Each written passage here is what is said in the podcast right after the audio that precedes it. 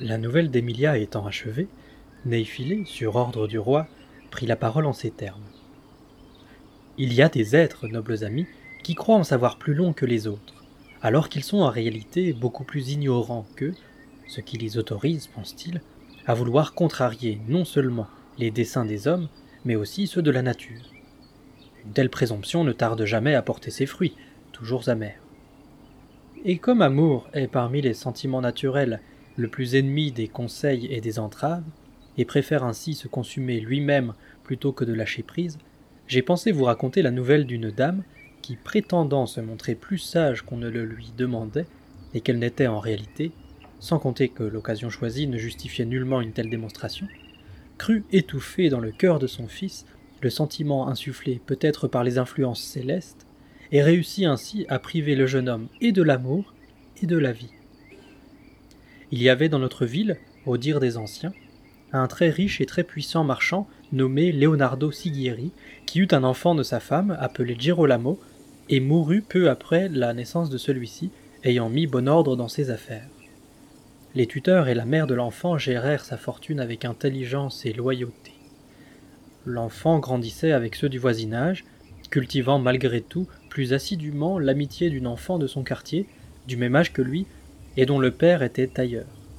En grandissant, la camaraderie devint un amour si profond et si passionné que Girolamo ne vivait qu'en présence de sa belle, et ils s'aimaient aussi fort l'un que l'autre. La mère de l'enfant s'en aperçut, elle le sermonna à plusieurs reprises et le châtia. Puis, voyant qu'elle n'y pouvait rien, elle s'en plaignit auprès des tuteurs de l'enfant, et en femme convaincue que la grande richesse de son fils pouvait le changer du tout au tout, elle leur dit Notre enfant, qui n'a pas encore quatorze ans, est si épris de la fille d'un tailleur, notre voisine, appelée Salvestra, que si nous ne les séparons pas dès maintenant, il se pourrait bien qu'il l'épouse, et plus jamais je ne serai heureuse. Ou alors il se consumera pour elle s'il la voit en épouser un autre. C'est pourquoi je crois que pour parer à ce danger, vous devriez l'envoyer en quelque endroit, loin d'ici, pour s'occuper des affaires de la maison. Car loin des yeux, loin du cœur, il l'oubliera, et nous pourrons ensuite le marier à une fille de bonne famille. Les tuteurs approuvèrent la mère et dirent qu'ils feraient tout leur possible. Ils firent appeler l'adolescent au magasin, et l'un d'entre eux commença à lui dire avec tendresse. Mon enfant, te voilà grand maintenant. Il est temps que tu te mettes à t'intéresser à tes affaires. C'est pourquoi nous serions très heureux que tu ailles t'installer quelque temps à Paris, où tu verras comment se bâtit sur le négoce grande partie de ta fortune, sans compter que tu t'affineras, tu te poliras, et tu y gagneras en matière d'usage, en observant les nombreux seigneurs, barons et gentilshommes de ce pays, et en tirant les leçons de leurs manières. Puis tu pourras revenir ici. L'adolescent écouta attentivement et répondit aussitôt qu'il n'en était pas question, car il pensait pouvoir faire comme les autres et rester à Florence. Devant ce refus, les braves hommes revinrent à la charge avec plus d'insistance, mais ne pouvant le faire changer d'avis, ils le dirent à sa mère. Elle entra dans une furieuse colère, sans doute moins justifiée par le refus de son fils d'aller à Paris que par sa passion amoureuse. Et elle le traita vilainement. Puis elle chercha à se le concilier par de bonnes paroles, et elle se mit à lui faire miroiter les avantages qu'il pourrait en tirer, et à le prier gentiment de bien vouloir obéir à ses tuteurs. Enfin, elle sut si bien y faire qu'il accepta d'aller vivre un an, pas plus, à Paris, et il s'exécuta. Girolamo partit donc passionnément amoureux. Son retour était toujours pour le lendemain, lui disait-on. En fait, il y resta deux ans. Il rentra donc plus amoureux que jamais, pour trouver sa Salvestra, mariée à un brave jeune homme qui fabriquait des tentes, et il en fut on ne peut plus éprouvé.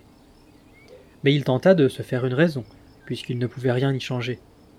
Il épia pour savoir où elle habitait, puis il se mit, comme le font d'ordinaire les amoureux, à passer et repasser devant chez elle, croyant qu'elle était restée aussi fidèle que lui. Mais il en était autrement. Elle ne se souvenait pas plus de lui que si elle ne l'avait jamais rencontré. Ou peut-être se souvenait-elle, mais elle n'en laissait rien deviner. Le jeune homme ne fut pas long à s'en apercevoir, à sa grande douleur, mais il n'en tenait pas moins par tous les moyens de lui rafraîchir la mémoire. Rien n'y faisait cependant, et il décida, dût-il en mourir, de lui parler.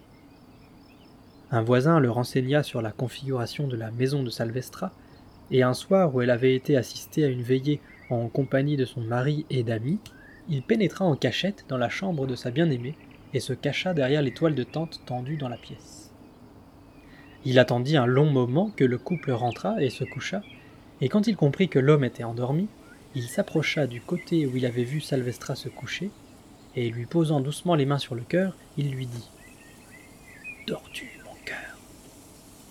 La jeune femme, qui était encore éveillée, fut sur le point de crier, mais le jeune homme se hâta de lui dire Ne crie pas, je t'en supplie, c'est moi, ton Girolamo. À ces mots, elle se mit à trembler et lui dit Girolamo, je t'en conjure, va-t'en. Il est fini le temps de notre enfance où nous n'avions pas à rougir d'être amoureux. Je suis marié, comme tu vois. Je n'ai donc plus le droit de m'intéresser à un autre homme qu'à mon mari.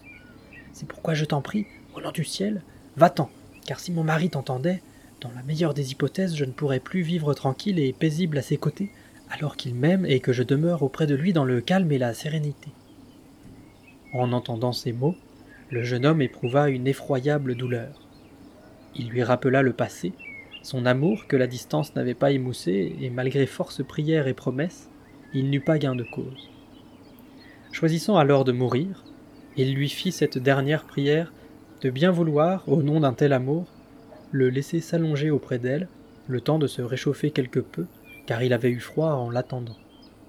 Il lui promit qu'il ne dirait rien, ne la toucherait pas, et qu'il s'en irait dès qu'il se sentirait plus chaud. Salvestra, prise d'un peu de pitié, accepta les conditions posées. Le jeune homme s'allongea donc à ses côtés sans la toucher, et fixant ses pensées sur l'amour infini qu'il lui vouait, la dureté dont elle faisait preuve à son égard et l'inutilité de tout espoir, il prit la décision de cesser de vivre. Et l'esprit de vie l'abandonnant, il mourut à côté d'elle sans rien dire, les poings fermés. Au bout d'un moment, la jeune femme s'étonna de son attitude, et craignant que son mari ne se réveillât, elle se mit à lui dire Oh Girolamo, qu'attends-tu pour t'en aller? Comme il ne répondait pas, elle le crut endormi. Elle allongea donc la main et commença à l'effleurer des doigts pour le réveiller, mais au toucher, elle le trouva de glace, ce qui l'étonna fort. Elle le palpa avec plus d'insistance, et voyant qu'il ne bougeait pas, elle insista encore et comprit qu'il était mort. Elle en fut bouleversée et demeura un long moment sans savoir quel parti prendre. À la fin, elle se décida à demander l'avis de son mari, en faisant mine de rapporter l'affaire à une autre. Elle le réveilla donc, et lui raconta ce qu'elle venait de vivre en faisant croire qu'elle parlait pour quelqu'un d'autre, puis elle lui demanda ce qu'il lui conseillerait de faire si cela lui arrivait. Le brave homme lui répondit que, selon lui, le mort devait être ramené en secret chez lui et laissé devant sa porte, sans tenir le moins du monde rigueur à la femme, qui ne lui semblait pas avoir fauté. La jeune femme lui dit alors Tu vois ce qu'il nous reste à faire? Et lui prenant la main, elle lui fit toucher le jeune homme mort. Il se dressa, affolé, alluma une lumière, et sans demander plus d'explications à sa femme, mais fort de leur commune innocence, il hissa sans tarder sur ses épaules le corps mort, revêtu de ses vêtements, l'emporta à la porte de sa maison, le déposa et l'y abandonna. Quand le jour parut et que l'on trouva le jeune homme mort devant sa porte, ce ne fut qu'une lamentation, et tout particulièrement de la part de sa mère.